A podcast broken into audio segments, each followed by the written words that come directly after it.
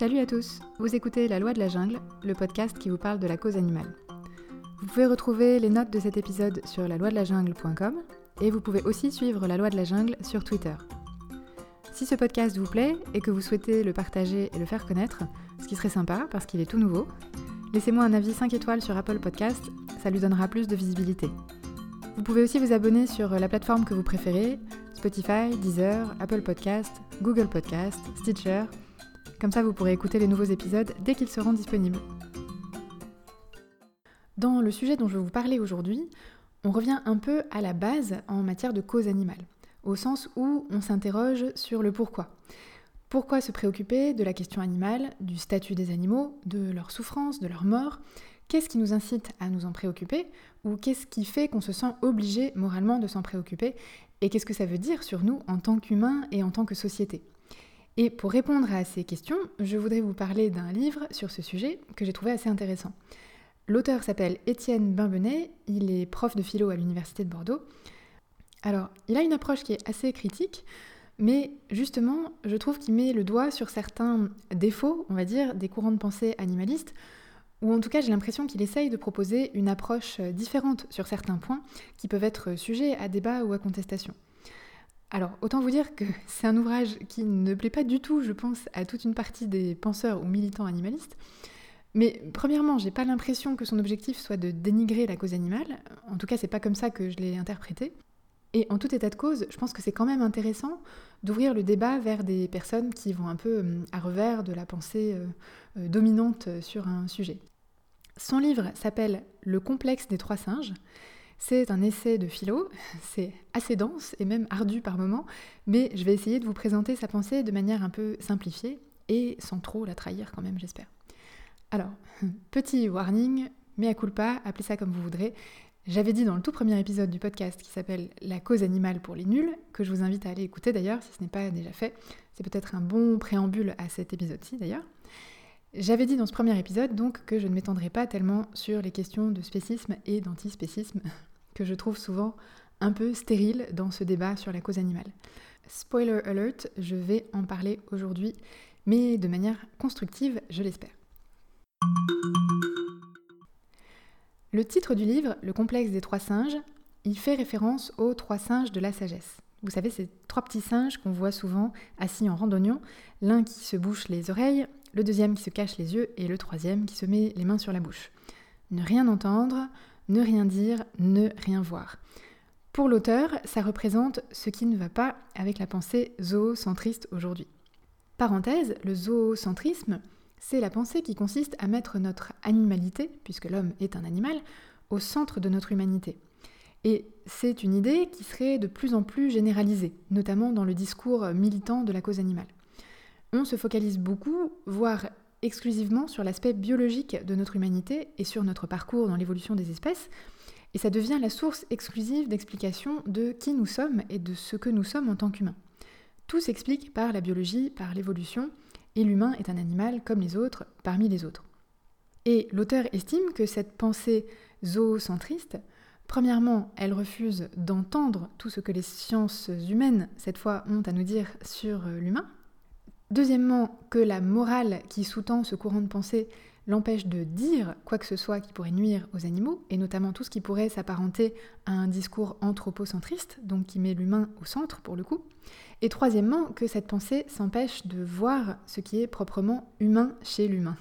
D'où le titre du livre, Le complexe des trois singes. Alors, ce qui est discuté dans cet ouvrage, ce n'est pas l'aspect pratique de la protection animale, ou le fait de lutter contre l'exploitation à outrance et la souffrance des animaux. Et ce n'est pas ce que critique l'auteur. Il a l'air d'être plutôt d'accord sur le fait qu'il faut poursuivre euh, ses objectifs pratiques. En tout cas, c'est comme ça que je le comprends. Ce qui est discuté, c'est la pensée qui sous-tend ce militantisme, c'est le pourquoi. En effet, ce qui sous-tend la lutte contre la souffrance et la maltraitance des animaux, c'est l'idée que nous exploitons et que nous maltraitons les animaux parce que nous nous considérons comme une espèce à part, supérieure aux autres, et c'est pour ça qu'on se permet de les traiter comme on le fait. C'est la notion de spécisme.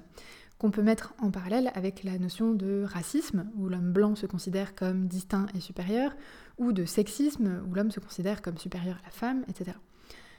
Enfin, pour être plus précise, c'est plutôt la notion d'anthropocentrisme, puisque le spécisme, il consiste à discriminer les êtres en fonction de l'espèce à laquelle ils appartiennent, de manière générale, pas uniquement entre les humains et les non-humains. Ça peut être aussi le fait de discriminer entre les cochons qu'on tue et qu'on mange, et les chiens qu'on chérit comme animaux de compagnie, par exemple. Ça, c'est un raisonnement spéciste. Le fait de placer l'homme au centre, et sous-entendu au-dessus des autres espèces, c'est plutôt de l'anthropocentrisme. Finalement, je trouve que ce sont des termes plus parlants et plus exacts de parler d'anthropocentrisme et de zoocentrisme plutôt que de spécisme et d'antispécisme. Mais bon, ça n'engage que moi. Et donc, cette pensée anthropocentriste, elle serait à l'origine de tout ce qui ne va pas dans notre relation aux animaux. Et c'est tout à fait vrai d'ailleurs, c'est pas ça qui est réfuté. Mais la réponse qui est apportée à ce problème dans la plupart des courants de pensée qui sous-tendent la cause animale, c'est le zoocentrisme, qui nous dit en quelque sorte que les humains ne sont pas très différents des autres animaux, en se basant essentiellement sur des justifications scientifiques. C'est un fait scientifiquement prouvé, notamment par la théorie de l'évolution de Darwin et parce qu'on sait aujourd'hui en matière de neurosciences qu'il n'y a pas de vraie distinction biologique entre nous et les autres animaux. Et ce que critique cet auteur, c'est la généralisation d'une pensée qui rejette la spécificité anthropologique de l'homme. Donc il critique le zoocentrisme et il critique aussi le naturalisme, qu'il définit comme un courant de pensée qui estime que les sciences de la nature ont un pouvoir explicatif universel et que notre savoir sur l'humain ne passe que par les sciences de la nature. Et donc le problème avec cette vision naturaliste, c'est qu'elle omet notamment tout ce que nous apporte la culture humaine toute notre fiction, toutes nos inventions, notre morale, nos usages, notre organisation politique et juridique, mais aussi notre organisation du temps et de l'espace, nos mythes, nos religions, notre science, notre philosophie, tout ça est du ressort de notre culture, qui est l'ensemble des représentations partagées par les membres du groupe. Et on peut supposer que notre culture, elle a affecté notre évolution, au sens biologique du terme. Et il faudrait du coup tenir compte de ce que notre culture a fait de nous. Alors attention, ça ne veut pas dire qu'il n'existe pas de culture chez les autres animaux. La culture, c'est un comportement euh, socialement appris versus un comportement inné et souvent spécifique à un groupe. Et ça existe chez plein d'autres espèces. Mais la spécificité de la culture humaine, ce sont ces représentations et ces intentions partagées, ces fictions qui organisent notre monde et notre société et auxquelles on adhère tous et qui créent notre civilisation. L'auteur nous parle ensuite de la morale qui sous-tend l'éthique animale, et notamment le respect de la sensibilité de l'animal, c'est-à-dire de sa capacité à souffrir ou à éprouver du plaisir, pour la faire courte, puisque c'est devenu le critère qui est maintenant considéré comme quasiment indiscutable pour justifier l'inclusion des animaux dans le cercle de notre considération morale. C'est la fameuse phrase de Jérémy Bentham, qui est un philosophe du 19e siècle, qui a beaucoup inspiré la pensée animaliste contemporaine et qui résume assez bien la situation. Il dit La question n'est pas peuvent-ils raisonner, ni peuvent-ils parler, mais peuvent-ils souffrir? C'est devenu le nerf de la guerre et le critère reconnu de manière assez généralisée, que ce soit dans les courants de pensée animalistes ou même dans les textes de droit qui protègent les animaux, que ce soit en droit européen ou dans les droits nationaux. C'est bien la sensibilité de l'animal qui est reconnue et plus ou moins protégée selon les cas. C'est ça, in fine, qui nous oblige à donner à l'animal un statut moral. Pourquoi? Parce que la sensibilité, elle implique un intérêt à ne pas souffrir. Et que ça, c'est la condition minimale de toute morale. La morale la plus basique, on va dire, c'est de ne pas faire de mal à l'autre, et la sensibilité, c'est le seuil à partir duquel on peut faire du mal à l'autre et le faire souffrir. Or, d'après euh, l'auteur de ce livre, la sensibilité ne suffit pas, au sens où euh, elle n'est pas nécessairement quelque chose qui oblige à quoi que ce soit. On peut tout à fait considérer qu'elle est digne de protection, mais c'est parce qu'on choisit de s'en faire une obligation. Ce n'est pas un donné naturel extérieur qui nous oblige. Par ailleurs, l'efficacité de la sensibilité comme critère de considération morale, elle vient de notre capacité d'empathie, c'est-à-dire de notre capacité à se mettre à la place de l'autre et à ressentir sa souffrance. Or, notre capacité d'empathie, elle est extrêmement variable, à la fois vis-à-vis des animaux, parce qu'on éprouve bien plus d'empathie pour des animaux qui nous ressemblent ou qui sont proches de nous. On en éprouve plus par exemple pour un chien que pour un poisson, en général. Mais pas seulement. Notre empathie, elle est aussi profondément égocentrée. Ma propre douleur, elle est complètement vraie et authentique pour moi. Celle de mes proches, de mes enfants, de mon conjoint, je la ressens aussi très fortement et mon empathie pour eux est très forte. Par contre, pour des gens que je connais très peu, voire pas du tout, elle risque de s'émousser considérablement, voire de se transformer en indifférence. Plus on s'éloigne de soi, plus l'empathie faiblit et l'indifférence grandit. Et c'est assez naturel d'ailleurs. Et donc d'après lui, il faudrait aller chercher plus loin que ce seul critère de la sensibilité. Une fois qu'on a fait cette critique, qu'est-ce que ça nous apporte et qu'est-ce qu'on se propose de changer ou de penser différemment? La réponse de l'auteur du complexe des trois singes, c'est de proposer ce qu'il appelle une éthique de la différence animale et de défendre l'idée d'un anthropocentrisme élargi et peut-être d'un anthropocentrisme éclairé. Ça c'est moi qui le rajoute parce que c'est un peu comme ça que je le comprends. Il considère que notre spécificité d'humain, notre spécificité anthropologique, si on veut bien reconnaître qu'elle existe, c'est d'avoir la capacité à se décentrer de soi et de se rendre sensible à la sensibilité des autres êtres vivants. Et plus l'humain va loin en direction des non-humains, plus il montre qu'il est humain, justement. Aucun autre animal n'est prêt à prendre en compte la sensibilité de tous les êtres sensibles qui l'entourent, en tout lieu et en tout temps. Il faut être humain pour prétendre à ce genre de bien universel. C'est une fiction rationnelle d'être humain. C'est bien parce que nous sommes spécifiquement humains que nous sommes en mesure de prendre en compte la souffrance des autres êtres sensibles. Et ça ne veut pas dire que les autres animaux sont incapables d'empathie, mais simplement qu'on est les seuls à pouvoir ériger ça en valeur universelle. Alors, qu'est-ce que ça change d'aborder notre rapport aux animaux d'un point de vue anthropocentré, c'est-à-dire en considérant que nous ne sommes pas des animaux comme les autres et en nous plaçant en quelque sorte au centre? Premièrement, ça nous met face à nos responsabilités puisqu'on considère alors que tout vient de nous. C'est à nous de décider comment nous allons nous comporter vis-à-vis des animaux, à nous de sensibiliser et d'éduquer sur ce sujet, de transformer nos mœurs, nos décisions politiques, nos lois, c'est à nous de reconnaître ce qui a une valeur digne d'être protégé parce que rien n'est donné extérieurement à nous. Et seule notre communauté d'humains qui projette sa fiction d'un monde commun, parce que c'est bien dans ce monde que nous vivons, j'en avais parlé aussi dans le premier épisode, le monde dans lequel nous vivons et évoluons est, bien le fruit de la fiction commune que nous, en tant que société humaine, projetons ensemble. Et donc, seule notre société humaine peut décider du cadre qu'elle veut créer pour cette communauté d'humains et de non-humains. Et on en vient à la question des, droits des animaux, qui est liée. C'est un autre point qui est soulevé dans ce livre et que je trouve intéressant, parce qu'on entend souvent parler de droits des animaux, alors que c'est une formulation qui peut être assez contestable, ou en tout cas qui peut prêter à confusion. Je m'explique. Considérer que les animaux ont des droits, c'est les faire entrer dans une fiction humaine qui est notre système juridique et le système moral qui le sous-tend d'ailleurs. Tout ça, c'est la culture que notre société humaine a inventée alors que eux ne participent pas à cette fiction, qu'ils n'ont pas conscience de cette fiction et qu'ils ne revendiquent pas d'en faire partie ni de se voir accorder des droits. Ça ne veut pas dire qu'ils n'ont pas des intérêts qu'on peut choisir, nous, humains, de préserver pour eux, par le biais de notre cadre juridique. Mais dans ce cas, c'est notre choix, c'est notre critère moral et notre responsabilité et notre protection qui s'appliquent à eux. Et on peut leur conférer des droits, mais ça n'engage que nous, en quelque sorte, et, pas eux. voilà, c'est ça que je veux expliquer en fait.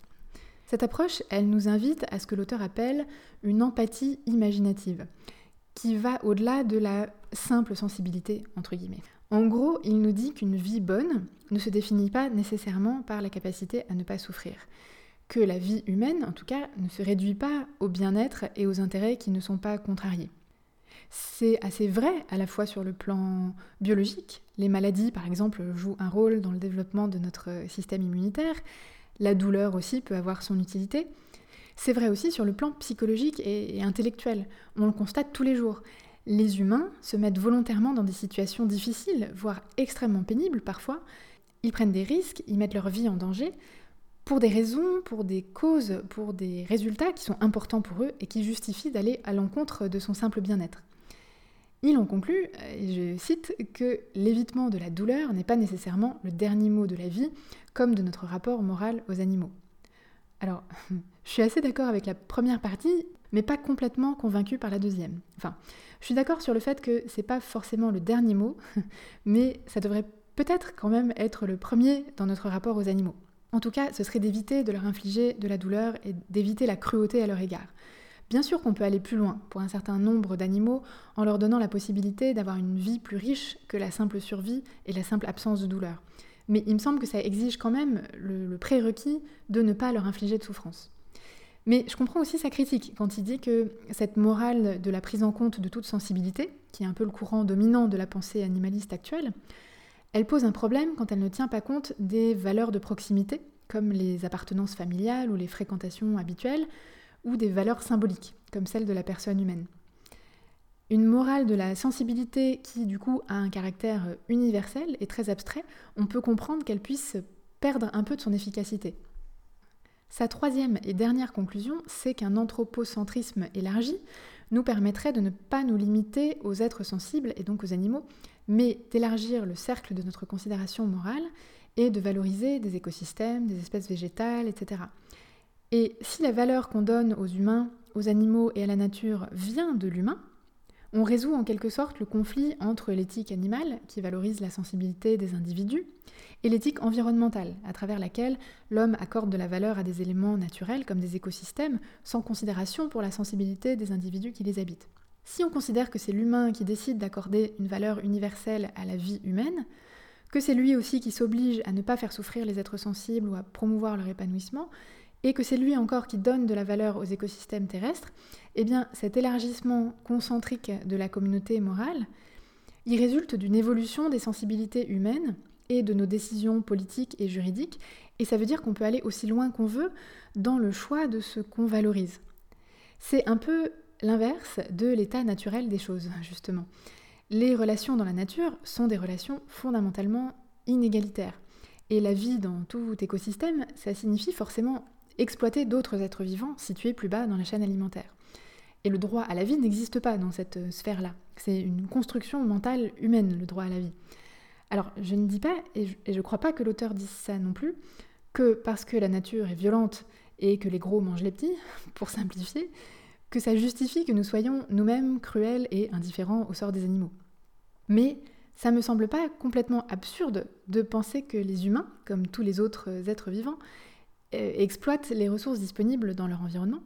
Mais justement, en tant qu'humain, on a la capacité de s'élever et de décider comment organiser notre système en tenant compte de critères moraux comme la valeur qu'on veut donner aux animaux ou à certains animaux. Au fond, est-ce que c'est vraiment important, cette question du pourquoi? Est-ce que c'est se faire des nœuds dans la tête pour rien? Peut-être. En tout cas, pour ceux qui sont déjà très engagés dans cette cause et qui ont déjà une idée bien arrêtée de pourquoi ils le font, ou pour ceux qui ne ressentent pas le besoin de réfléchir à ça et qui le font juste parce qu'ils ressentent que c'est la bonne chose à faire, ça a peut-être pas beaucoup d'intérêt. Mais je pense quand même que pour ceux qui commencent à s'interroger sur la condition animale, ou pour ceux qui essayent de convaincre les autres de s'intéresser à ce sujet, je pense que c'est une discussion importante. Parce qu'on peut facilement être euh, rebuté par des arguments ou par une idéologie euh, sous-jacente qui nous heurte un peu, ce qui peut être le cas de certains courants de la pensée animaliste. Et encore une fois, cette discussion, elle n'a pas pour objectif de remettre en cause les conséquences concrètes et pratiques de la défense des animaux, ni la volonté d'améliorer le sort des animaux ou de changer la relation qu'on entretient avec eux. Mais elle a pour objet de proposer un fondement peut-être euh, moins contestable et susceptible de recueillir une adhésion plus forte et plus généralisée. En tout cas, c'est un peu comme ça que je l'interprète. Ça ne veut pas dire que je suis nécessairement d'accord avec tout ce que dit Étienne Barbenet dans ce livre, et je regrette un peu d'ailleurs qu'il ne développe pas plus justement les conséquences pratiques de ce changement de paradigme qu'il propose. Mais en tout cas, ça engage une réflexion que je trouve intéressante. Bon, j'espère que je ne vous ai pas trop perdu dans les méandres de cette euh, réflexion. Ce sont des questions compliquées et personne n'a de réponse ferme et simple à y apporter. J'espère surtout vous avoir donné envie de lire cet ouvrage si vous avez le temps de vous plonger dans une longue lecture pendant les vacances ou au moins de vous avoir donné envie de vous interroger sur les fondements d'un engagement pour les animaux, que vous soyez d'accord ou pas d'accord avec les idées et les arguments qui sont soulevés d'ailleurs. Ça m'intéresserait vraiment de savoir ce que vous pensez de tout ça, donc euh, n'hésitez pas à engager la discussion en laissant un commentaire sur euh, la loi de la jungle.com par exemple, ou en réagissant sur euh, Twitter. Vous trouverez le fil du podcast sous l'identifiant at la loi de la jungle. Pour ma part, je vous retrouve fin août pour de nouveaux épisodes. Et d'ici là, je vous rappelle, si vous voulez vous faire une session rattrapage, qu'il y a déjà 12 autres épisodes en ligne que vous pouvez écouter sur la plateforme d'écoute de votre choix, Apple Podcast ou SoundCloud par exemple. Et je vous souhaite de très très belles vacances. À très bientôt. Bye bye.